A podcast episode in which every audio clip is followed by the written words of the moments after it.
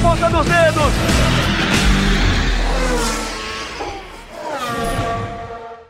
Sérgio Maurício. Alô, amigos ligados no podcast Na Ponta dos Dedos, edição 65, a 36 edição de 2020. Você pode acompanhar sempre na plataforma do GE. Globo e nas demais plataformas agregadoras de podcast do Brasil. Podcast Na Ponta dos Dedos, hoje com as participações dos comentaristas dos canais Globo. Rafael Lopes. Rafael Lopes, com direito a vinheta e tudo. E aí, Rafa? Fala, Sérgio. Um abraço para os ouvintes do, do, podcast Na Ponta dos Dedos. Fim de semana histórico na Fórmula 1, vamos falar muito disso. Também tem Stock Car no próximo fim de semana. E com o comentarista dos canais Globo, Felipe Jafone. E aí, Felipe, tá ligado? Fala, Serginho. Um abraço, Rafa. Vamos para mais uma.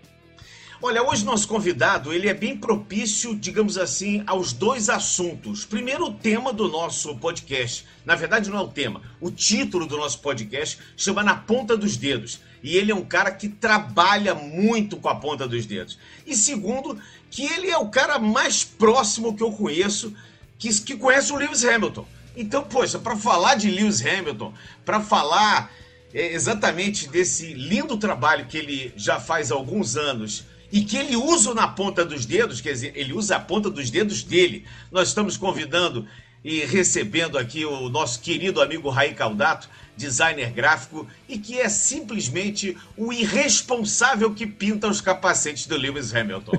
Um grande abraço, é um prazer estar contigo, meu querido amigo Raí Caldato.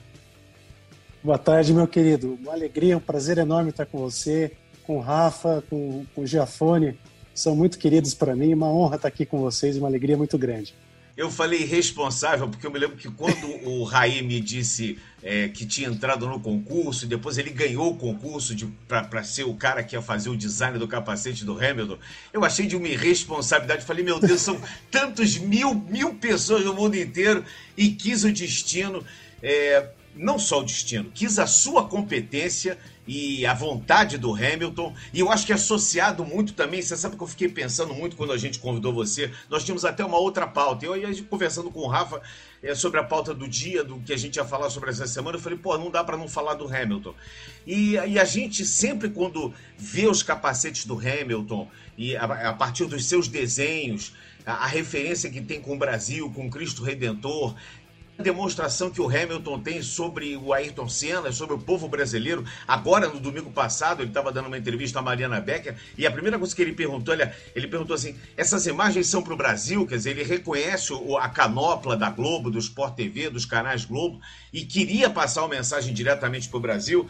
E eu acho que isso também tem muito a ver com, com o que aconteceu, quer dizer, esse encontro de, de com ele de uma forma, é, digamos assim, espontânea, porque você participou de um concurso e de repente você se viu é, tendo a responsabilidade incrível, máxima, um orgulho de pintar o capacete do hoje maior piloto da Fórmula 1 em todos os tempos, sete títulos mundiais, 94, 94 vitórias, que só falta se chamar Sir Lewis Hamilton agora. É, exatamente, só está faltando se chama, é, o reconhecimento né, da rainha, mas eu acho que isso aí é a realização de um sonho de criança. Né? Eu, eu, a minha memória alcança 1981, tá?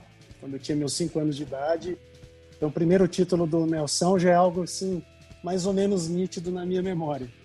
E eu sempre fui apaixonado pelo automobilismo e pela aviação.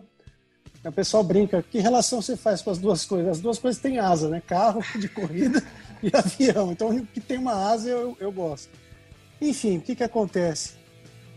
Eu, nos meus melhores sonhos, assim como o Lewis disse, que os melhores sonhos dele jamais poderia imaginar conquistar sete títulos, muito menos eu poderia imaginar estar na cabeça de, do, do maior campeão de todos os tempos, né, no maior em números, pelo menos, que essa discussão é longa.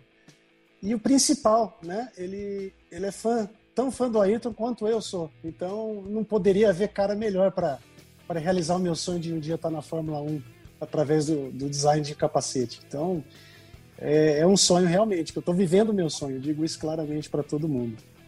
Eu quero que você participe da nossa conversa e que você opine também. O Raí ontem, se não foi ontem, foi no domingo, ele publicou assim, poxa, nesse momento eu estaria no, grande, no, no Autônomo de Interlagos, que eu vou lá há 30 anos, era o fim de semana do GP Brasil, que foi esse, esse fim de semana do Grande Prêmio da Turquia, e quis o destino que, numa condição completamente inapropriada, inadequada, é, mais estava para uma partida de curling do que uma corrida de Fórmula 1, é, o título mundial chegasse em condições adversas, sendo o sexto colocado no grid, é, indo com os pneus, eu não sei, acho que a Pirelli vai contratar o Hamilton, porque o Hamilton é que tem que dar opinião sobre os pneus para qualquer um, que ele já chegou numa corrida com três. O carro anda com quatro, mas ele chegou com três. E agora? Sim, com... Ele chegou com um pneu é, intermediário já pronto para a próxima corrida, porque ele deixou o pneu slick. Então, eu acho que é o cara que mais entende de pneu no mundo. Quero botar o Felipe Giafone e o Rafael Lopes nessa conversa também, porque é um final de semana é, de uma história, carregado de uma história, de uma emoção, porque não é só a história. Ele podia, ter, ele podia ter lá chegado no sexto lugar dele, mas não. A corrida teve tantas, tantas variáveis, tantas situações é, é que foram realmente emblemáticas para esse título, hein, Rafa? Pois é, Sérgio, e a gente, eu, eu pelo menos eu considero essa temporada de 2020 a melhor temporada da carreira do Hamilton, porque ele já ganhou corrida de todo jeito, ele já demonstrou uma capacidade de administração de prova enorme, velocidade em volta lançada, aquela volta do grande da pole do Grande Prêmio da Estíria é uma obra de arte, se você pegar ela e rever em vídeo. Ah, agora nesse domingo ganhou uma corrida em que todo mundo achava que talvez pela primeira vez em alguns anos, a Mercedes não era o melhor carro da pista. E ele, lá, tanto é que ele larga em sexto, o Bottas larga em nono. Ele vai lá, faz uma corrida regular, inteligente, de cabeça, sem exagerar, porque foi, por exemplo, que o Max Verstappen não percebeu e logo no início da prova perdeu a paciência atrás do Pérez e rodou, e aí estragou a corrida dele toda. Então, para mim, a melhor temporada dele é quando é, é, é, lembra um pouco mal comparando, aquela temporada de 93 do Senna. Sabe? Que ele não tinha. O Senna não tinha o melhor carro lá. Hoje o Hamilton tem. Só que o Hamilton tá ganhando corrida de todo jeito. E colocando cada vez. Colocando Bottas, assim. Bottas é um bom piloto. Só que tá colocando Bottas no lugar dele. O, o, o que é um ele bom tá piloto. colocando Bottas no chinelo, né, Rafa? É, exato. É o que o Bottas fez na corrida de domingo mostra bem o que. Como não é o carro. Como não é o carro só porque o Hamilton, com o mesmo carro que o Bottas tinha, ganhou a corrida. 30 segundos de vantagem na frente do segundo, andando com o pneu meio careca nas últimas voltas. Uma volta em cima do Bottas. Uma volta em cima do Bottas e o Bottas rodou seis vezes ao longo da corrida, sendo que três vezes na mesma curva. Quer dizer, ele não achou ali. Volta... sendo que ele não achou ali a, a forma de fazer a curva. É, depois eu queria falar sobre o asfalto da Turquia, que é um caso à parte, é uma, outra coisa que eu tenho que falar, até umas informações que eu fui atrás para entender o que, que aconteceu. Mas dentro dessa corrida, que não foi uma corrida típica de chuva, né, por causa dessa questão do asfalto, de óleo e tal, é, você não tinha traçados diferentes, você tinha que fazer um traçado, era muito. A linha ideal era muito estreita, né, então você não tinha muito para onde correr. E foi aí que o Hamilton ganhou a prova, ele entendeu isso. Entendeu também que da metade para o fim da prova era melhor ficar com o pneu intermediário usado muito mais próximo do pneu slick, né, por causa da, da, porque aquela borracha do intermediário funciona com uma temperatura menor do que, a, a, do que a, por exemplo, do pneu slick, já dava para colocar o pneu slick naquela parte final de corrida. Ele entendeu isso se manteve na pista, torcendo para que não estourasse o pneu, como aconteceu em Silverstone. Mas deu tudo certo no fim das contas, foi uma grande vitória, uma das maiores vitórias da carreira. E queria frisar também aquela cena maravilhosa que a gente viu no fim da prova, do Sebastian Vettel sendo o primeiro cara a cumprimentar o Hamilton. Ali, o Hamilton ainda dentro do cockpit. Sensacional, foi um domingo daqueles para entrar para a história da Fórmula 1. Ô Felipe Jafone, mandaram para mim um áudio que diz que o Bottas estava ouvindo isso aqui no carro dele, ó.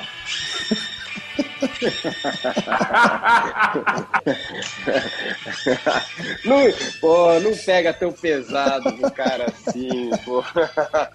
Roda! Vamos lá. Roda o peão, Chiquiti! Maoi! oh, brincadeira, amigo. Fala sério. Vai. Eu vou tentar dar uma justificada, vai, em cima do. Pra, pra ah, ajuda o Bottas, pro... vai, ajuda, ajuda é isso. Vai, para não. Porque do Hamilton não adianta ajudar, ajudar o quê, né? O cara. Sabe que eu também estava pensando no meio da corrida, quando ele estava atrás do Leclerc, lá, acho que era. Naquele momento era o quê? Era quinto, sexto, né? E quarto, e daí eu falei, pô, e, a voz dele no rádio de desanimado, né? Mesmo sendo campeão, ele desanimado. E e eu falei, pô, que pena, né, que o cara vai ser campeão numa situação dessa, né? Porque ele não, não tinha, não, é, eu não conseguia enxergar o cara simplesmente, ele não tinha ritmo, era uma condição atípica, a classificação já tinha sido horrível, uh, tomou um monte na, na, na, classificação no molhado. Falei, pô, vai ser chato, porque o cara vai ser campeão mundial pela sétima vez e provavelmente vai estar com aquele astral de gol contra para acabar a corrida, porque a corrida foi a pior do ano praticamente. E de repente dá um clique lá, né? A, a, pista começa a secar e tudo indica que ele conseguiu achar a temperatura certa no, nos pneus e o negócio acendeu, né? Tudo que todos uh, falaram aí é que é por causa do asfalto, o Rafa vai falar um pouquinho depois, mas é, o maior objetivo era tentar atingir a temperatura certa dos pneus e ele conseguiu e fazer isso, falou até depois da, da corrida que ele estava, eles, né, pra, só para o pessoal relembrar, eles têm a temperatura no carro, lá de dentro, eles ficam de olho nessa temperatura, então eles sabem exatamente aonde que o pneu tem que trabalhar, e nessa ocasião ele foi sentindo isso, né? Você vai vendo, ó, a temperatura está subindo, está grudando mais, se começar a passar do ponto, uh, se subir demais a temperatura, ele sente que está escorregando, então ele acha o ponto dele, né, lá. E ele sabe, a gente sabe melhor do que ninguém que ele, ele faz isso uh, né, perfeitamente e é o melhor de todos. Mas para defender um pouquinho, vai, o Bottas, que você o que dizem aí, né, o que, o que eu consegui ler um pouco e faz um pouco de sentido, mas não tira uh, né, o, o que aconteceu conforme ele foi uh, rodando e, e, o carro vai parando e ele vai saindo devagar e vai saindo lento, ele, aquela temperatura de pneu que conseguiu atingir o Hamilton, a, a grande maioria dos, pneu, do, dos pilotos, ele não conseguiu, é, ele não parava de rodar, rodou seis vezes, tinha um peão na pista, e isso foi causando eles. É, eu cheguei a ler que eles Uh, o, o, pneu às vezes demora até de 5 a 7 voltas para tentar atingir aquela temperatura ideal. Então, uh, ele entrou num, uh, num momento que não conseguia sair daquilo. Exatamente. Eu já passei vai, por situações parecidas, às vezes em oval, quando você vai na parte suja da pista, que você cata aquela borracha e você volta, você demora duas voltas para limpar o pneu, mas é para tirar a borracha, não para esquentar. Então eu entendo um pouco da que, que que tipo não foi só a guiada dele, né? Ele teve um problema que ele começou a rodar a primeira negócio da largada e depois ele vai que né, vai se frustrando e vai tentando acelerar mais e, e, o carro e vendo o companheiro de equipe lá na frente. Então quer dizer, coitado, foi um, um fim de semana para esquecer. Não tiro méritos do, do Hamilton, mas também eu acho que deu tudo errado, sabe? Tudo que tinha que dar de errado deu para o box. Rai Caldato, nós estamos recebendo hoje o designer gráfico Rai Caldato, ele que trabalha com Alan Mosca, que herdou o legado do Cid Mosca, e os dois produzem pinturas de grandes capacetes, não só do automobilismo brasileiro, como internacional. E o Rai, mais uma vez eu lembro, para quem está ligado aqui no podcast na ponta dos dedos, ele foi o vencedor do concurso que é, o mundo que o Hamilton abriu para o mundo dos designers, para o mundo inteiro, para desenhar o capacete do Hamilton. Fala um pouquinho da corrida também, se quiser falar do Bottas, Raí. Eu sei que você entende vale. bastante do automobilismo, é um prazer ouvir sempre as suas considerações. É legal, querido. É, sobre o Bottas, eu acho que é isso. Primeiro, ponderando sobre a superioridade da Mercedes, né, que foi tão aclamada esse ano que chegaram a questionar que o Lewis é muito carro, né? E comparando com o Bottas, eu acho que o que a gente viu no domingo é, se vocês discordarem, por favor, me digam. É, a Mercedes real é a Mercedes do Bottas. Entendeu? A, a, essa Mercedes superior, o W11 superior. Tem a menor é dúvida Lewis, disso. Né? Tem a menor dúvida. A então, diferença está entre o volante, o, o banco e o Entendeu? volante. Ali é a diferença.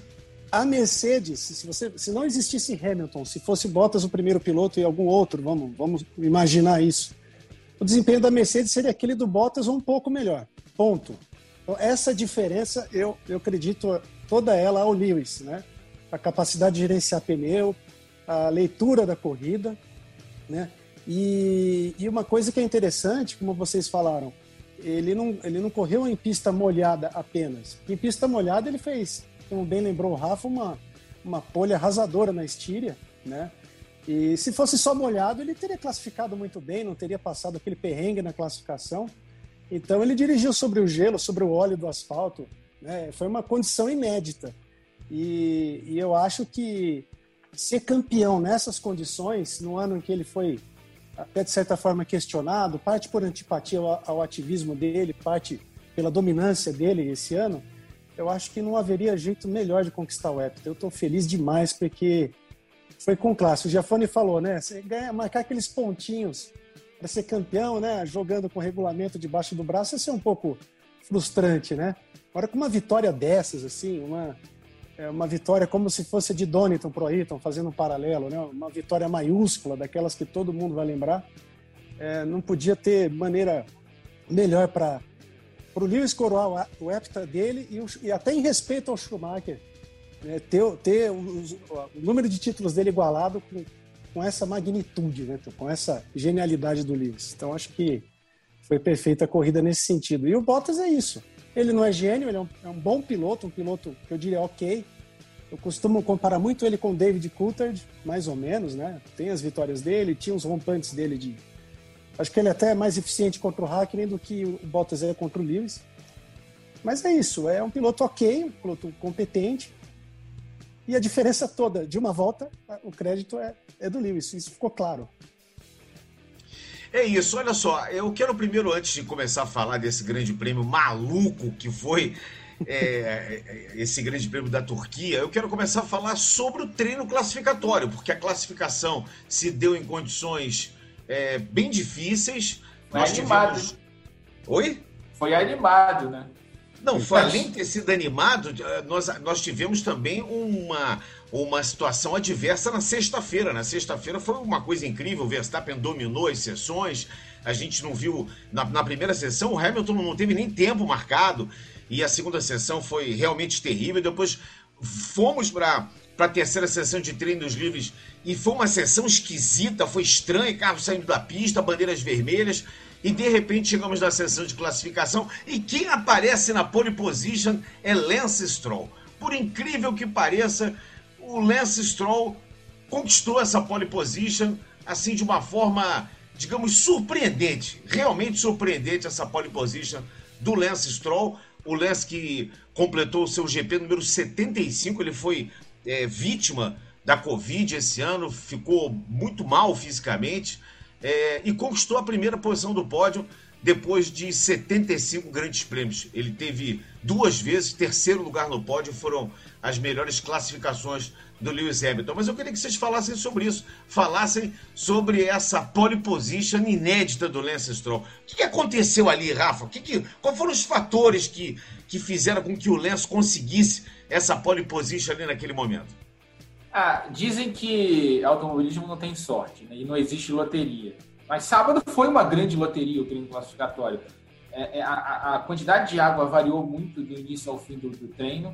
É, tinha hora que o pneu de chuva funcionava, funcionava melhor que o intermediário e outras horas em que o intermediário funcionava melhor do que o pneu de chuva.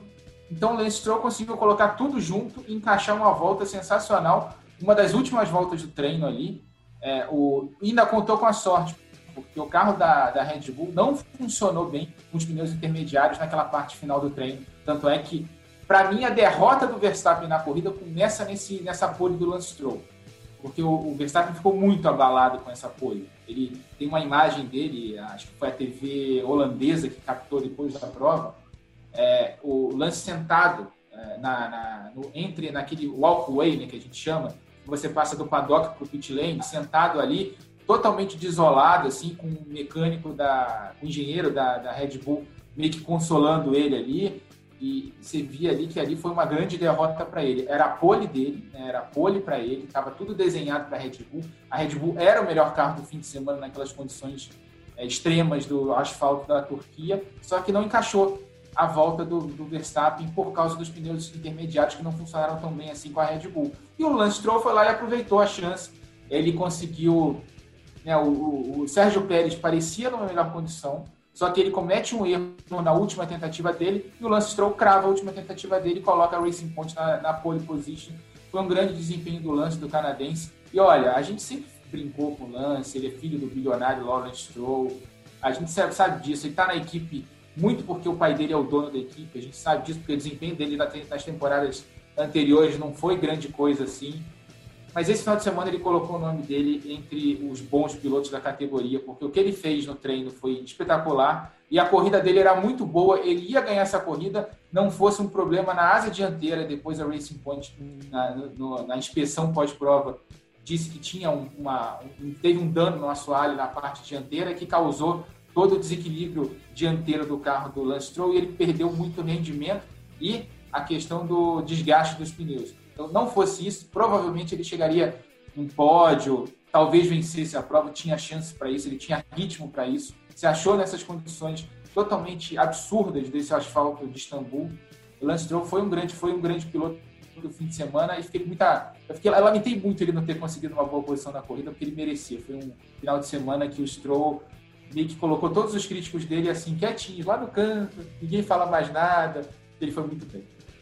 Eu Nunca gostei critiquei. demais, Jafone, Rafa e Raí, amigos ligados aqui no podcast. Teve uma foto publicada, eh, logo depois daquela foto que, que o Rafa está se referindo. Quem não viu essa foto, dá uma procurada na internet. O, o Max está sentado, assim, cabisbaixo, de boné. Tem lá no blog. Tem lá no tá blog. no blog, tá lá no blog, no blog então ge.globo barra Fórmula 1 no arroba Vando Baixo, vai lá. Aí depois fizeram uma foto dos outros todos reunidos em torno dele porque estavam ali reunidos o Sérgio Pérez, o Albon, o Ricardo, o Vettel, o Leclerc, todos ali desolados com a pole do Lance Stroll. Aquela foto foi absolutamente sensacional, esse meme, né? O poder que, a, que hoje, a rapidez, né? a velocidade hoje da, da informação fizeram o meme. Mas eu acho que o, o, Max, ele acusou, Felipe, é aquela coisa assim, ele acusou o golpe. Nunca ele teria acusado se tivesse sido com o Bottas ou com o Hamilton. Mas ele não admite perder para nenhum do, que não sejam esses dois, né, Felipe? É, o pior, acho que de todos aí, foi perder a pole numa condição difícil de pista que todo mundo vivenciou uh, ah, para o Stroll, né? É, que a gente sempre briga da, das estroladas que ele dá e esse essa corrida ele estrolou de uma forma positiva, né? Positiva. Mas é, eu só tenho uma coisa que, eu, é, que a gente tem que ponderar. Tudo bem, o Lance Stroll mandou bem, o Sérgio Pérez é, errou na volta, mas assim, é, os carros da Fórmula 1 são muito. A gente vê como são sensíveis. Pode ter certeza que os engenheiros estão coçando mais a cabeça do que todos os pilotos juntos, porque não fez sentido, né? Essa mudança, uma Mercedes que foi a Mercedes, é, que mesmo na chuva, na estilha, como vocês falaram, é, fez aquela pole que ele fez, o Hamilton tomou 4 segundos, ponto 7 na classificação. É outra categoria. Uh, então, assim, o, o Stroll, mas nem em lugar nenhum do mundo, que não, é, o carro dele para aquele momento casou para aquela condição. Mas é, é, normalmente, né, as equipes eles estão tão preparados, né? Tem a, as pistas de alta velocidade, baixa velocidade, o tipo de asfalto, mas você vê aquelas diferenças, muda um pouquinho para lá, um pouco para cá, mas eles pegaram um asfalto numa condição tão atípica e que nunca ninguém andou e que as diferenças, né, se a gente olhar aqui, uh, foram absurdas, né, uma e outra, vindo de uma, de uma Mercedes rosa, né, que é o, o carro da, da Racing Point, que teoricamente é uma cópia da Mercedes, mas nessa situação andou lá na frente, daí de repente você vê uh, né, as duas Alfas andando lá na frente da Ferrari, que também, é, quer dizer, foi uma condição muito atípica. O, o Felipe, olha só, é, o Lens, o Lens fez a pole com 47,7. Depois o Verstappen ficou a quase 3 décimos dele, fez um 48,0, deu 290 milésimos. O Sérgio Pérez, que foi terceiro, ficou a um segundo e meio. O Alexander Albon, que foi quarto no, no grid, a 2,6. O Ricardo a 3,8 o Hamilton a 4,7 do, do tempo do Lance Stroll. Quer dizer, e a chuva. Realmente uma é, coisa. Uma coisa é, impressionante. Chuva... Agora, as condições da pista foram fundamentais. Eu não sei se vocês concordam com uma observação que eu fiz, Felipe, Raí, Rafa e amigos. Eu achei o Hamilton muito cauteloso. Eu achei, assim, eu achei que o Hamilton queria resolver o campeonato e, e pensou no, nos treinos, com aquela condição de pista, com aquela condição é, ruim para todo mundo, ele não quis correr riscos. Me, me pareceu isso. E na corrida ele foi por tudo ou nada. Na corrida, quando ele sentiu que dava para ser Hamilton, Hamilton raiz, ele botou para fora as garras e, e, e, me pareceu que foram dois momentos: o momento da, do treino e o momento da corrida, que foi um outro momento. Foi o momento que o Hamilton quando se achou ali, aí realmente não deu para ninguém. É, eu, a única coisa, Serginho, que eu acho que o carro, o, a gente sempre fala dos pilotos em condição de chuva, né? Que aparece o piloto, sim, até um certo ponto. Mas tem condições, isso eu passei por isso também, desde o kart até a Indy e, e às vezes até na truck. Você, uh, às vezes você, o carro casa lá, o acerto vai bem na chuva, aí sim o piloto, quando você tem um carro bom na chuva, aí o piloto pode mostrar né, o quanto que ele é o diferencial, mas se não casar bem, se o carro não traciona, era nítido, a gente ouvindo os carros, parecia que eles estavam no gelo mesmo, né? eles não conseguiam acelerar.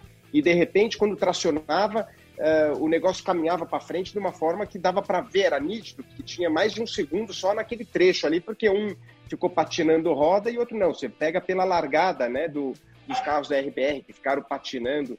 Então tem um lance também, Serginho, que eu acho que além disso que você está falando está tá correto, ele não tinha por que também ele ficar correndo risco à toa, mas eu acho que, uh, de fato, o carro da Mercedes não casou para aquele tipo de asfalto, seja no seco no molhado, e, e, daí no finalzinho, quando começou a ter uma pista numa condição ainda mais diferente, que eles não tinham passado em nenhuma situação, né, que era uma pista secando, mas sem, longe de estar seca, mas é úmida, é, com um pneu que não era nenhum de, dos pneus que eles já usaram na vida, né, que era um pneu intermediário careca uh, numa parte. Então, e, e, o Hamilton foi o que conseguiu se achar nessa condição e aí parece que, uh, né, que o negócio foi para frente. Mas realmente é uma corrida para ficar marcada aí que foi, foi muito diferente e legal de ver. A gente está fazendo aqui para vocês o podcast na ponta dos dedos, edição 65 desse ano de 2020. Fala, Rafa. Até aproveitando o gancho aí que o Felipe estava falando, da questão do asfalto, né? O que, que aconteceu Vamos falar o cronograma desse Grande Prêmio da Turquia. O Grande Prêmio da Turquia foi anunciado no calendário em 26 de julho, né? Então você tem bastante. 26 de agosto, desculpa, agosto, desculpa. Tem três meses isso, né? Para você fazer a corrida. E aí o recapeamento só foi feito no, há 10 dias da prova, né? Foi terminado há 10 dias da prova. Isso é um ponto. Segundo ponto, foi um, é, como é que funcionou esse, como é que funcionaram esses acordos entre a FOM, a Liberty e os novos circuitos. Bom, os novos circuitos falar, a Liberty perguntar, vocês precisam fazer alguma coisa no circuito para botar no padrão Fórmula 1? A gente paga. Tanto Portimão quanto a Turquia pediram para recapear a pista. Só que, pelo jeito, a Turquia começou a obra muito tarde, né? Porque você teve três meses para fazer isso. Portimão teve esse problema também de a pista um pouquinho escorregadia, soltando um pouco de óleo, mas a temperatura ambiente era mais alta. Né? Então, minimizou essa questão dos pilotos chegarem ali na questão da temperatura ideal dos pneus, o que não aconteceu na, na Turquia. Só que na Turquia foi assim, é um absurdo o que aconteceu. A gente, eh, o asfalto estava em condições inaceitáveis. Na sexta-feira, com pista seca, os pilotos no segundo treino, que no primeiro treino algum gênio resolveu lavar a pista há minutos, horas antes da corrida, antes das horas do treino, mas no segundo treino já com a pista seca, já um pouquinho mais emborrachada, mesmo assim, os pilotos não conseguiam andar na, na, no traçado, não conseguiam acelerar de é, 100%. A gente ficava ouvindo no, nas câmeras on-board, eles dosando o acelerador sempre, mesmo em, na reta, assim, eles não conseguiam dar pé no fundo na reta, quer dizer, foram condições totalmente atípicas e, para mim, inaceitáveis assim, em termos de segurança. Assim. A gente deu sorte que não teve nenhum grave, acidente grave, principalmente na classificação de sábado, porque os caras não conseguiam se manter na pista. Se alguém roda e fica atravessado, tem outro por trás e pega pelo meio. A sorte também é que a Turquia é uma pista com áreas de escape muito grandes, então a, a, a, existia um risco menor de um acidente mais grave. E ainda teve a questão do no Q2 ali, no, no início do Q2, liberaram a, a, a, deram bandeira verde com o carro do, do Nicolau Latifi sendo rebocado ali com, com uma grua dentro da pista, calcularam errado o tempo. Quer dizer, foi um festival de, de, de problemas. É, é, acho que essa questão das fotos é inaceitável. E, bom, foi o que aconteceu. A corrida foi legal, mas acho que a gente deu muita sorte de não ter tido nada grave, nenhum acidente grave ao longo do fim de semana. Raí, como é que você tá vendo aí essa, essa mexida na Fórmula 1. A gente vai ter uma mexida para o ano que vem muito grande em relação a pilotos, né? Vai chegar aí o Alonso para ocupar o lugar do Ricardo, que vai para a McLaren para ocupar o lugar do Sainz, que vai para a Ferrari para ocupar o lugar do Vettel, que vai para Aston Martin para ocupar o lugar do Pérez. O Pérez que foi muito bem na corrida. É, é, tá vendo uma dança das cadeiras, dois do assentos vazios na raça, o Romé Grosjean e o Kevin Magnussen já foram demitidos e estão negociando aí com Fórmula E Fórmula Indy. Como é que você está vendo essa, essa mexida para o ano de 2021, Raí? Ah, vai ser bem interessante. É, primeiro que eu gostaria começar pelo Pérez, né? O Pérez também fez uma corridaça. Ele tem uma leitura de pneus muito parecida com a do Lewis. É um mestre em gerenciamento de pneus. E acho que ele foi propício para ele, de repente, pleitear a vaga do, do álbum na, na Red Bull. Embora eu acho que o Hulk também é um bom concorrente para essa vaga, mas eu acho que o Pérez ficou merecendo depois dessa. Você sabe que é. não pode falar Huckenberg, né? Porque se falar, ele aparece aqui no nosso podcast. É, ele aparece. Falou ele a palavra Huckenberg, ele pode surgir no nosso podcast aqui a qualquer Alô? momento. Né? Alô? E já de macacão, e já de macacão. Ó, já, rece já recebi uma mensagem aqui, posso entrar na sala? Não, não, Huckenberg, calma aí, segura aí. Agora, é, sobre o Ricardo, né, nessa mexida de mercado. Eu, eu sou muito fã do Daniel Ricardo, mas eu acho que de timing da carreira dele, de escolha de, de, de equipe eu não sei se eu sairia da Renault, não. Embora eu goste muito da McLaren, é uma equipe que naturalmente a gente torce por causa do Ayrton, acaba sendo a equipe do coração. Mas eu não sei, a, com esse congelamento do regulamento, eles colocarem o motor Mercedes no lugar do Renault, sabe? Eu não sei como é que vai ser essa mudança de motor da McLaren para um ano só, para esse chassi que está praticamente congelado. A gente vai ter a grande mudança em 2022. Então, não sei como vai ser a McLaren para o ano que vem. Embora o Sainz e o, e o Norris estejam fazendo um bom trabalho, mas em termos de carro, eu, eu se fosse o Ricardo, teria ficado na Renault. Mas sorte do Alonso, né? A Alonso está de volta. Até na verdade ele negociou antes do carro começar a andar bem, né? É, então. O que aconteceu isso. foi isso, né? Ele ficou tão chateado com os acontecimentos que estavam na Renault e falou: bom, deixa eu, já contratei de um ano, deixa eu ir embora daqui, porque aqui parece que não vai. E acabou indo, né? E acabou indo. Embora a Renault tenha se complicado um pouco aí naquele bolo intermediário, né? Que ficou interessante. Agora Racing Point deu uma disparadinha. A gente tem a McLaren atrás e a Renault com a Ferrari, quem diria, no calcanhar da Renault já no campeonato de construtores. Mas eu não sei, eu acho que o Ricardo deveria ter ficado na Renault. Eu acho que, considerando a mudança mais drástica de regulamento para 2022, com a experiência que o Ricardo já tem, ele já é um veterano, para desenvolver esse carro novo que vai vir aí. Sei lá, eu, eu não achei muito boa a ida dele para a McLaren. E o Sainz na Ferrari, o Sainz na Ferrari ficou com aquele gosto de. Eu não sei, eu acho o Sainz um piloto muito eficiente, é um piloto eficaz, ele marca pontos. Você vê, ele acabou superando o Lando Norris agora, tudo bem, por um ponto no campeonato. Mas o Sainz é aquele piloto que não tem uma pilotagem muito vistosa, assim, né? Tanto que o apelido dele é o Smooth Operator, né? Mas a gente queria ver. Mais conhecido como água de chuchu, né? Água de chuchu, né? Nada, o que é água de chuchu? É nada. É. Pergunta pro nosso, pro nosso, é. pro nosso chefe, Felipe Giafone, o que, que, ele faria com água de chuchu? Nada, né? Água de chuchu é pra jogar fora, não é pra fazer nada. Não, na verdade, o chuchu. Na verdade, o chuchu é o quarto estado físico da água, né? É, pois é. A água é sólida, líquida, gasosa, o chuchu, entendeu? Pois é, exatamente. É, ele é água de chuchu, ele é realmente um cara que... Agora, o mais interessante disso, desse, desse pódio também na chegada, tivemos o Hamilton chegando, o Pérez em segundo e o Vettel foi terceiro. Num surpreendente terceiro lugar, foi o que menos rodou na pista, hein? O Vettel foi o que menos perdeu ali a aderência. Depois daquela cena espetacular dele se, se, se, ajoelhando quase ali, agachado ao lado do Hamilton, que estava visivelmente emocionado. Ali nós vimos uma cena com 11 títulos mundiais ali, foi uma, uma cena maravilhosa, uma cena de, de pura emoção.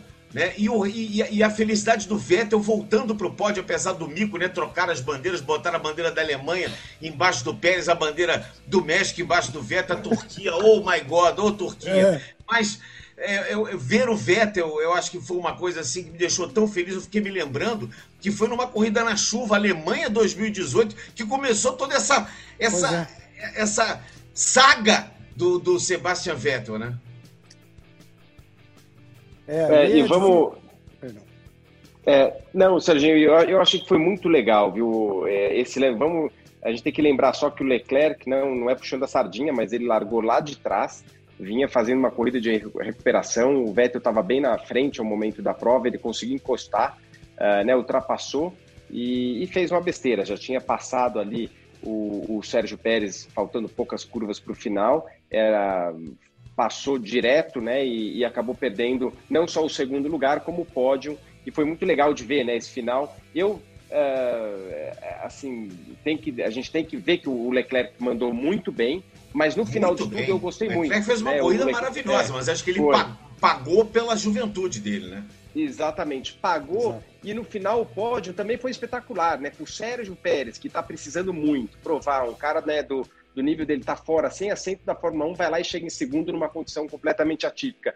E, pô, e um Vettel que está numa baixa também tremenda, Uh, e teve a oportunidade de, de, conquistar um pódio no finalzinho e, e, né, e a gente uh, ter aquela cena lá, mostrar aquela cena bacana dos dois. Quer dizer, parece que estava escrito esse finalzinho, né? Foi muito bacana e eu acho que o pódio foi, foi muito bacana, realmente, com três marcas diferentes. E, e o Vettel, fiquei muito, muito feliz de ver ele de volta ao pódio lá. Ô, Rafa, você sabe que o Vettel não ia tanto tempo pro pódio e na Turquia ele foi duas vezes. Ele não sabia nem o caminho. Falou, não, não, você tem que ir por ali, é ali. Ele já não sabia mais o caminho do pódio. Coisa impressionante isso, Rafa. Eu fiquei muito feliz. O Leclerc fez uma corrida maravilhosa. Dos novinhos, vou te falar, o Max foi para mim a grande decepção. Dos pilotos mais jovens, o mais experiente dos mais jovens, para mim, foi a grande decepção.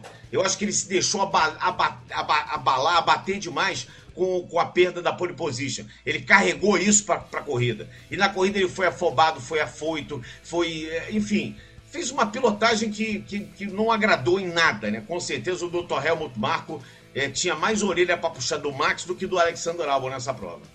Mas não puxou, né? Não puxou, não puxou. O Max é o queridinho do Dr. Helmut Marko, né? A gente sabe disso.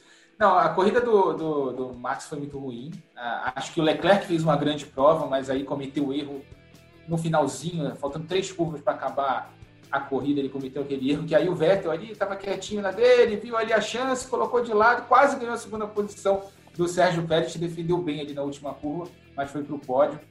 É, eu gosto muito do Vettel, é, vejo muito do que a gente, as piadas que circulam por aí como injustiça que estão fazendo com ele, está no ano é, tá completa, ele está completamente de lado dentro da Ferrari.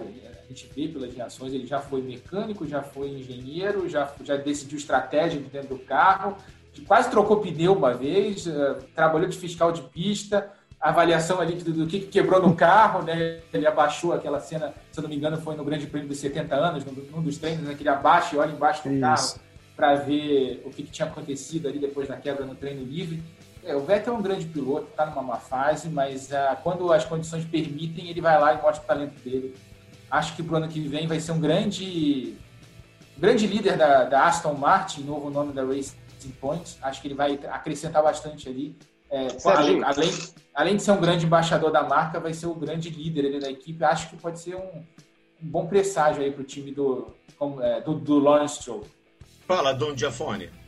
Só também para dar pegar leve, para de repente o Helmut Marko não poder puxar uh, tanto a orelha do, do Verstappen, ele deu uma entrevista depois uh, falando que a, a, asa dianteira dele estava numa angulação diferente. Uh, ele falou que estava 7 graus um lado da asa dianteira diferente da outra. Se isso realmente confirmar, aí mostra bastante. O que, que normalmente a asa dianteira ela precisa estar igual dos dois lados no circuito misto. Por exemplo, nos ovais a gente usa uma diferença entre um lado e outro. Quando você tem uma asa, vamos supor, se você tem a do lado direito mais carregada, com mais ângulo, é, o que acontece? Esse carro, nas curvas de média e alta, ele, a tendência é ele apontar para a direita muito mais rápido e para a esquerda mais lento. Ele fica um carro mais agressivo de um lado do que para o outro. Se isso realmente confirmou, aí a gente precisa confirmar, a gente precisa dar um descontinho para ele.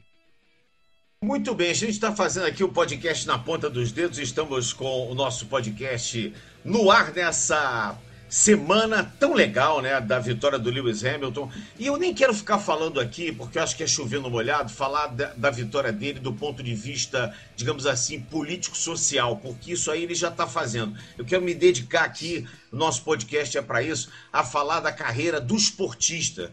E, e, e, a gente vê no, no, Hamilton, e a gente pôde recordar nesse final de semana, o quão foi dura a trajetória dele.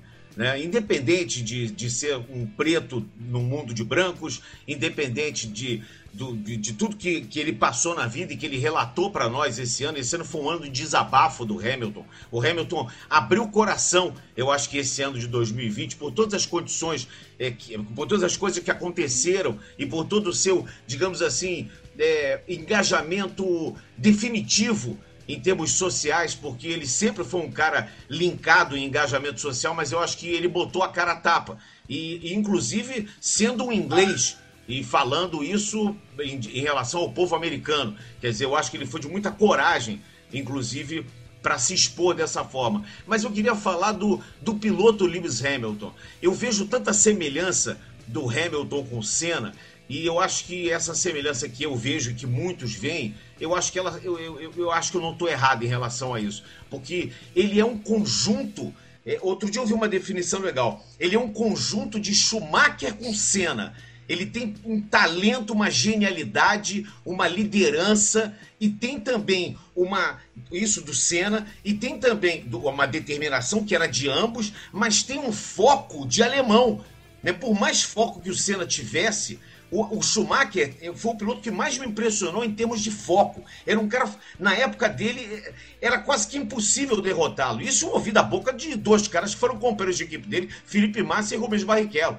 Que para derrotar ele, você tinha que estar num dia. Eu me lembro do Rubinho falar isso aqui. Tinha que estar num dia assim, torcer pro teu dia ser o, o, de céu azul e o dele ter algumas nuvens. Que se o dele tivesse com nuvens e um nesguinho de céu azul, aí mesmo não dava. Quer dizer, eu acho que essa, essa conjunção de fatores do Hamilton, né, de juntar essas valências todas, é que o transformam hoje no grande campeão que ele é. Eu estava vendo uma live do, do Rubinho, logo na segunda-feira depois da corrida, ele falando que o Hamilton é melhor do que o Schumacher. Assim, ele, ele cravou, o Hamilton é melhor do que o Schumacher e o Rubinho correu anos com o Schumacher na Ferrari, no auge do Schumacher. Então ele pode falar um pouco, ele tem algum algum, é, digamos, alguma autoridade para falar sobre isso. Sobre é, essa questão que você falou, Sérgio, ainda acrescento mais uma característica. Ele tem aquela, aquele calculismo que o Prost tinha também, sabe? Sim. De saber exatamente onde ele precisa chegar, sabe? Ter, ter, ter todo, não só o cenário da corrida, mas o cenário do campeonato também está na cabeça dele. Aqui eu preciso, vale mais a pena eu ficar aqui em segundo do que tentar um ataque louco em cima do primeiro, por aí vai. É, haja vista a classificação, né, Rafa? Haja vista a classificação. Ele sabe que o racecraft dele é superior ao dos demais e que ele tinha a corrida inteira para resolver. É, e a classificação era, o, era, o, era, talvez o cenário mais fácil dele fazer um overdrive ali, de tentar demais, exagerar, cometer uma rodada, um erro e aí de repente largar ainda mais para trás por causa disso. Mas eu, gosto muito do Hamilton e queria destacar também, até o Luciano falou isso na transmissão de domingo, e é muito legal, porque a, situação do oitavo, do sétimo título do Hamilton é muito parecida com aquele que deveria ter sido o primeiro título do Hamilton, as últimas voltas da prova, ele discutindo com a equipe pelo rádio, entro ou não entro para colocar um pneu, um pneu novo, porque estava com medo de estourar, né? Tudo que estava acontecendo. Talvez ele lembrando daquele incidente do Grande Prêmio da China de 2007, ele perde o primeiro título ali, atolando na entrada dos boxes do circuito de Xangai. Ele fala: Não, não, vou ficar na pista aqui, porque pode estar muito molhada a entrada do box. Não, vou ficar por aqui, não sei o quê. É o famoso, né, a gente, o mundo dá voltas, né? Ele voltou mais ou menos para a mesma situação que ele teve em 2007, 13 anos atrás, 14 temporadas atrás, e tomou uma decisão diferente e ganhou o heptacampeonato. Poderia ser o octacampeonato se não fosse aquele aquele você sabe que, você sabe que o, o Rafa e o Felipe falaram coisas agora, né? E, e, eu puxei esse assunto, Raí, falando sobre as valências, sobre. É, eu, eu acho que em tudo na vida, eu tenho certeza que o Felipe, o Rafa e você hão de concordar com o que eu estou falando, o nosso, nosso ouvinte também. Se não concordar, tem todo jeito de discordar, mas é, na vida a gente aprende muito, né? Quando eu, quando eu comecei a ser doutor esportivo, eu me espelhava sempre procurando ver e ouvir aqueles que eu achava e julgava bons. Eu acho que você, na sua profissão como designer gráfico, quando você começou, se especializou, você começou a ver os trabalhos, a estudar aqueles. O Felipe deve ter tido muitos caras que dos quais ele se inspirou e, e, e, pensou, olhando, poxa, eu posso fazer aquela curva ali daquele jeito que aquele cara faz, com aquele tipo de atitude que ele tem em relação à equipe, eu posso também ter. O Rafa já cansou de dizer aqui dos grandes mestres que ele, que ele se inspirou e já teve, e teve inclusive um privilégio de trabalhar com o grande mestre Reginaldo Leme, que tem com certeza é uma fonte de inspiração para todos, como eu, com Galvão Bueno, com Luiz Roberto, com Kleber, enfim. É, é, e isso tudo, o Hamilton, mesmo a gente de longe, a gente consegue pegar alguma coisa. Quer dizer, eu acho que essas valências todas, a, a, a matemática do Prost, a, as valências do, do, do Senna, tudo isso formam dele um grande campeão se ele souber absorver aquilo ali e souber gerenciar. Quer dizer, o que o Felipe falou agora em relação a entra no boxe ou não entra, o Rafa, no caso, não entra no boxe ou não entra em 2007, ou aquela da, da atolada, ou, ou daquela que ele chegou com três pneus discutindo no rádio. Os caras, pelo amor de Deus, vem pro boxe, ele deixa comigo. Como ele agora? Porque há, há de ter uma coragem muito grande. Não é só coragem de assumir, tipo, eu vou ficar com os pneus. Não, é coragem, é coragem de homem. Porque o cara tá andando lá 300 km por hora. E, e, você olhar a foto, quando o carro dele chegou, bateu naquele totem dourado, e eu vi o estado dos pneus, eu falei, meu Deus do céu, o que, que eu preciso ver mais na vida? ah, realmente, é aí mesmo. Uma... Eu fiquei realmente espantado com aquilo ali. É, é, é, de se espantar. Espantoso. Fala, Raí. Foi, é, então, ele ficou, era o pneu Intermediate Slick, né? Que o pessoal fez meme ontem, né? Criou um novo tipo de pneu para conseguir correr. Então, é, eu acho assim, ele soube. Eu acho que isso é uma grandeza de espírito muito grande, né? Mostra que ele tem humildade, porque sei lá, é um esporte de é competição, é adrenalina. É claro que você está ali na pista, eu imagino que os egos às vezes fiquem aflorados, porque é competição. Mas acho que ao longo da carreira dele, ele soube absorver o melhor do, dos ídolos, das, das, referências dele, e teve a humildade de ir lapidando aquilo. E eu acho que o, o ponto da virada maior para esse Hamilton que a gente está vendo hoje é foi a derrota dele para o Rosberg em 2016. Daquele ponto em diante, ainda mais sem a chance da revanche, ele se propôs a canalizar tudo que ele aprendeu ali e se aprimorar. Eu acho, concordo com o que o Rafa disse há pouco, é a melhor temporada do Lewis, disparado também, concordo na minha opinião. E, e ele está no auge da forma física dele, eu não vejo ele parando tão cedo. Mas isso que é o legal do Hamilton, ele soube aprender. Né? Você vê, mesmo em 2007 com o Alonso, ele, claro que houveram problemas, mas do lado dele isso não foi capitalizado. E ele tem uma cabeça muito boa. Eu que já pude falar com ele algumas vezes, é um cara do bem, se vê que é um cara tranquilo, é um cara humilde. E tá, parece que não, mas ele está sempre aprendendo. E ele, por ter essa, essa disposição para continuar aprendendo, é que ele, a gente pode esperar um Lewis cada vez melhor. Muito bem, olha só, vamos falar agora de estocar. A gente já está quase nas últimas voltas do nosso programa aqui na ponta dos dedos, nosso podcast que você acompanha no ge Globo e nas demais plataformas agregadoras de podcast. Final de semana que tem o, a estocar na etapa de Goiânia são as últimas etapas, as etapas em que vão acontecer depois dela os descartes, dias 15, 16 e 17 desse mês, próximo final de semana desculpe, 21, 22 e 20, 21 e 22 desse mês, no próximo final de semana, sábado e domingo, nós teremos provas, são três provas em Goiânia e depois no dia 13 de dezembro, chegando a Interlagos para a prova única com pontuação dobrada e o campeonato da Stock Car traz o Thiago Camilo com 222 pontos em primeiro, o Ricardo Zonta em segundo com 198, o Rubinho com 196 em terceiro, Ricardo Maurício com 193 Daniel Serra com 190, empatado com César Ramos. Esses são os seis primeiros colocados na Stock Car. Queria saber de você, Rafa, qual é a tua expectativa para a prova de domingo? Aliás, de sábado e domingo, né? É, mais um final de semana com três corridas, uma, uma etapa no sábado de uma corrida só e duas no domingo, rodada dupla, né? O, tudo, o equilíbrio da Stock Car nesse ano a gente está vendo aí vários vencedores diferentes. A gente só teve basicamente o Thiago Camilo e o Ricardo Zonta repetindo vitórias nessa temporada, três do Thiago, duas do, do Ricardo Zonta. Aliás, são os dois primeiros colocados no campeonato. está tendo uma boa temporada do César Ramos, que caiu agora na classificação com uma etapa ruim lá em Curitiba. Tem Ricardo Maurício ali, Daniel Serra em terceiro, nunca bom descartar o tricampeão. A gente está vendo um equilíbrio muito grande. O Rubinho ali também muito próximo. E a etapa de Goiânia é a casa do Rubinho, né? Entre aspas. Ele adora correr lá e sempre consegue bons resultados. Conseguiu o título vai... dele em 2014 lá, né? Isso. É, corrida do milhão, acho que ganhou duas corridas do milhão lá. Duas corridas do milhão também. E o Rubinho, acho que a gente vai ter um final de semana mais uma vez muito, muito equilibrado. O circuito de Goiânia, o circuito técnico, tem uma reta longa, assim como era Curitiba, dois, a, a corrida que a gente teve há duas semanas. Acho que a gente vai ver o mesmo equilíbrio que a gente teve. E aí a gente vai decidir os, os candidatos ao título. A questão é ver quantos pilotos vão para a decisão com chance de título, porque nesse momento a gente acha que a gente teria seis ou sete na briga já com os descartes feitos. Então, é uma, a, a decisão Interlagos promete bastante e a corrida desse fim de semana vai ser muito equilibrada e a gente tem que ver também a questão do calor, né? Goiânia tem feito muito calor e isso na primeira etapa do ano, que foi lá também, os carros e os pilotos sofrendo bastante com isso. Felipe, o Thiago Camilo lidera e ele já tem quatro vice-campeonatos da Stock Car. Será que esse é o ano do Thiago Camilo, Felipe Jafone? Olha, Serginho, é, tem que ser, né? Eu, uh, é, é, lógico que eu, tô, eu, tenho vários amigos aí, dentre eles é, é, difícil. Acho que o, o Thiago, o Camilo talvez seja o que mais é, mereça, né? Um campeonato é, é, por tudo que já fez, por todas as corridas que já ganhou, pelo ano que está tendo.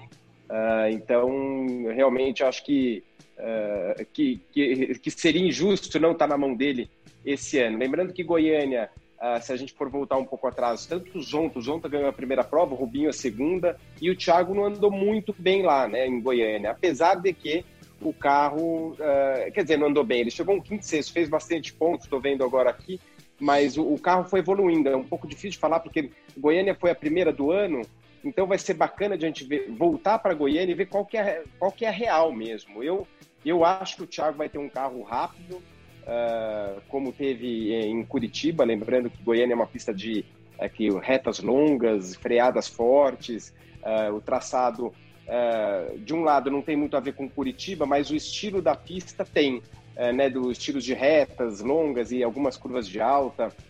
Curitiba você tem aquele S rápido, Goiânia curva 1, então acredito que o, que o Thiago vai ter um carro bom, mas, mas o Rubinho e o Zonta sempre andaram muito bem lá, né? Então vamos, Vamos ver, vai ser uma corrida. E lembrando, promete, lembrando, promete uma corrida boa.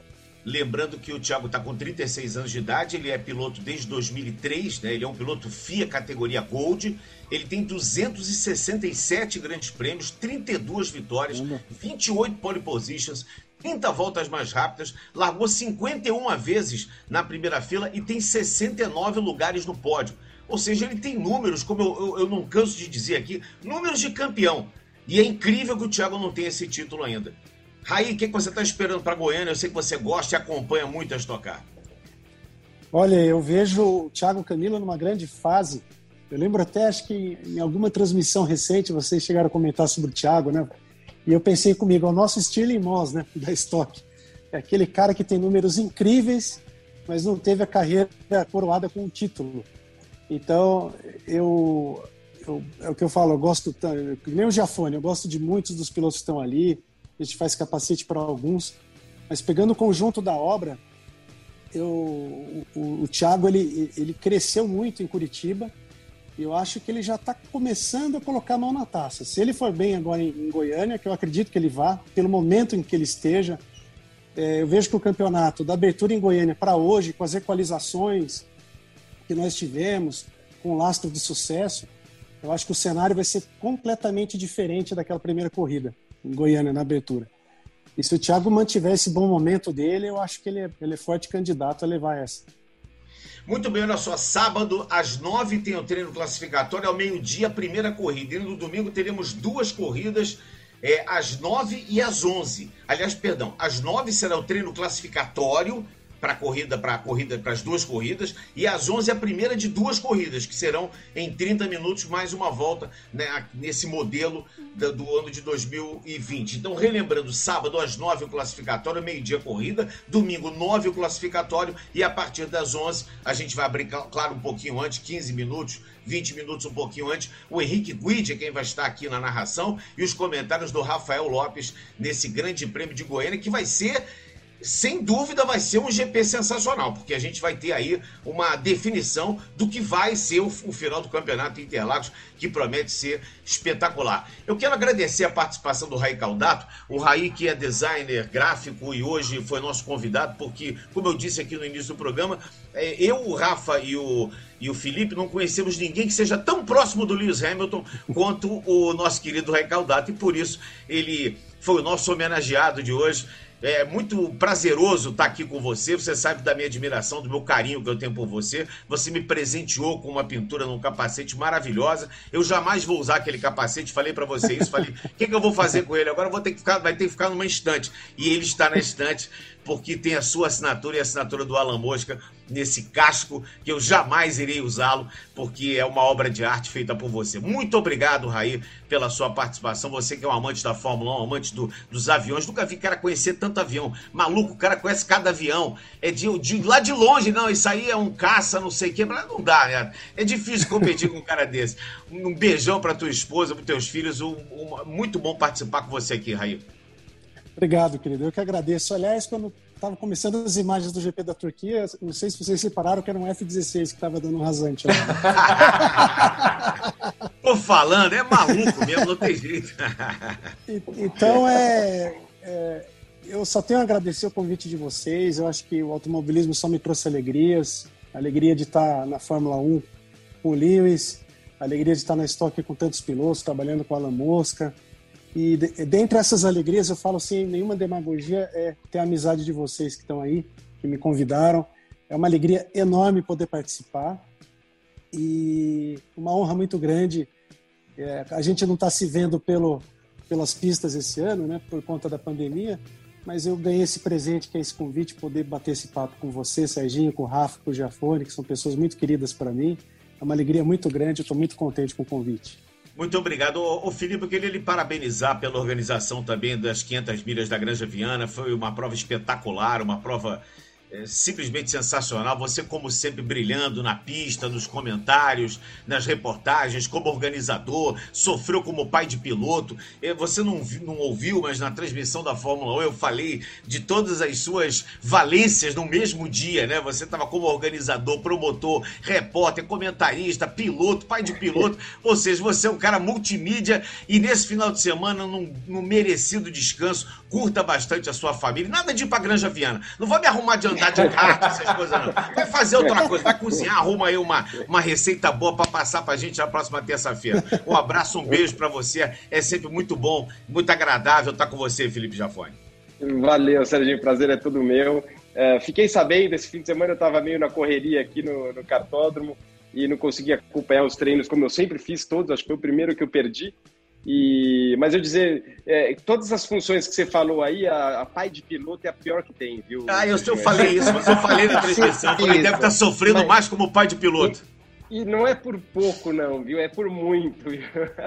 Mas, Até mas contando uma história bacana. rápida, Felipe, você sabe que eu falei com o Rubinho sábado depois da pole, para parabenizá-lo, né, pela pole. É. Aí eu falei com ele, poxa, parabéns, Rubinho, você é um casca grossa mesmo, tão cascudo, você, por 48 anos, botando tempo naquela molecada. Ele falou, pô, Serginho, pior foi que eu cheguei no motorhome, aí o Dudu virou pro Fê e falou assim, nossa, que pole fácil pra nós, né? Uma pole fácil.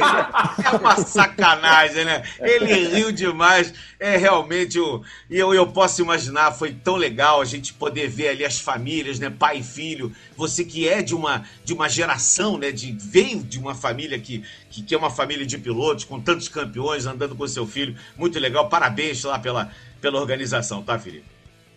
Valeu, Serginho. E, e, e, aliás, o Raí que pintou os filhos, que pintou não, que desenhou, né? Os filhos, o capacete dos meus filhos.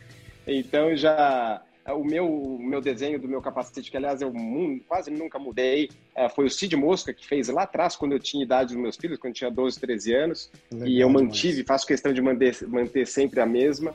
Mas a minha foi esse cara aí, o Raí, que que, que sempre faz os desenhos, e criança é sempre chato, né? Que o moleque fala, não, mas é, muda agora daqui, puxa dali, e o Raí tem uma paciência mas, uh, Imagina, é. Imagina, eles, eles, eles estão de boa. Manda um abração para eles, é, viu, Felipe? Saudade deles, mano. viu?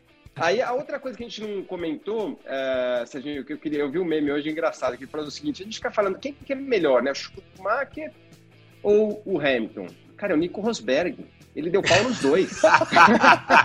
Nossa, é verdade, já vi isso. É isso aí, rapaz. aí, Salve, isso, Nico! Aí, pô, aí quebrou as pernas, o cara deu pau nos dois. Aí aparece aquela. Aí, Rafa. aí aparece aquela foto do Nico com aquela explosão no fundo, né? Que é o isso, grande. É, é. é. Tracinho assim, a explosão atrás. Rafa, um grande abraço para você. Olha, quero te parabenizar mais uma vez, agradecer pela sua pela sua parceria comigo no, no treino. Mais uma vez, ficamos lá segurando a onda com uma bandeira vermelha. Você com teu conhecimento, com a tua capacidade. Muito, mas muito obrigado mesmo pela parceria. Eu acho que foi muito boa a tua ideia de hoje convidar o Raí. A gente tinha uma outra pauta para hoje, mas quando você me mandou, falei, pelo amor de Deus, foi sensacional a tua ideia de trazer hoje o Raí para bater esse papo gostoso. Rafa, volta pra piscina, ele tá em Saquarema, gente, gravando direto de Saquarema. e lá na piscina, a Amanda, filha dele, tá esperando, gritando, papai, papai. Ele deve ser alguma carne na brasa que ele esqueceu, alguma coisa lá. Vai lá, volta pra piscina, um abraço, um beijo para você, Rafa. Valeu, Serginho. Obrigado, obrigado pelas palavras, obrigado pela generosidade aí, né? A gente está nesse primeiro ano fazendo Fórmula 1, está sendo muito legal. E eu queria saber do Raí, só antes da gente se despedir, tem alguma novidade aí para o capacete do Hamilton? Eu fiquei esperando para fazer essa pergunta no fim. Ah, sim. A gente tem um desenho pronto para a corrida 1 do Bahrein. Né? Coloquei a sétima estrela ontem. Não gosto de colocar antes para não dar azar. Todo ano eu espero. Todo ano eu espero o layout estava pronto com seis estrelas. Aí ontem eu caprichosamente coloquei a sétima estrela. Ah, então lá. faz o seguinte: me manda foto que eu vou publicar no Twitter. Pode fazer é, isso. Não, manda dois, dois. Nossa, eu, não pode. Mas é, ficou muito bonito. Eu acho que vocês vão gostar. Ah, eu tenho certeza absoluta. Então estamos completando essa edição 65, a 36 edição do nosso podcast Na Ponta dos Dedos. E hoje falamos com quem usa a ponta dos dedos Raí Caldato, nosso convidado hoje, designer do capacete do Lewis Hamilton e de 11 entre 10 estrelas do mundo do automobilismo, os capacetes são pintados por Raí Caldato e Alan Mosca. Estamos completando o nosso podcast, agradecendo ao Rafael Lopes e ao Felipe Jafone pela parceria. Esse podcast tem a edição do Bruno Mesquita e do Maurício Mota, a coordenação do Rafael Barros e a gerência do André Amaral. Um grande abraço a todos. Sábado e domingo, Stock Carlos Sport TV imperdível. Um grande abraço e aí, tá ligado? Velocidade nos canais Globo, emoção na pista. Na ponta dos dedos